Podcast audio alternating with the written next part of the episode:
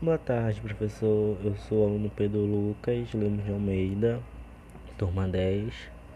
Eu faço parte do grupo Nutriama, é, no setor de compras. É, os documentos oficiais eu tive uma pequena dificuldade apenas no último documento, que seria a requisição. Porque o documento que estava no anexo que o senhor deixou ali não parecia muito muito se encaixar com a situação apresentada. Então eu tive que ir atrás na internet e realmente não tinha nenhum exemplo parecido ou similar.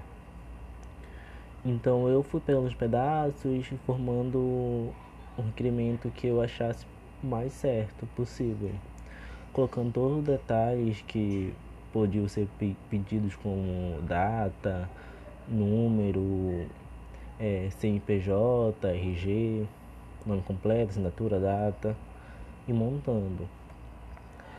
A, o atestado de conclusão eu resolvi fazer é, como se a empresa fosse o Senac. Então,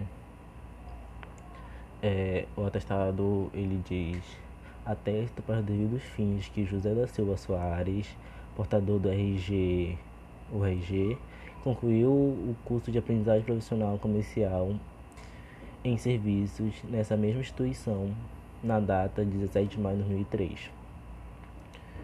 Então, tipo, a, a empresa ofereceu esse curso para o funcionário e ele fez na minha empresa mesmo, por ser o Senac. E a declaração foi mais fácil porque o meu tema na pesquisa anterior foi declaração. Então eu já tinha um modelo pré-pronto só precisei adaptar para a situação. Obrigado, boa tarde.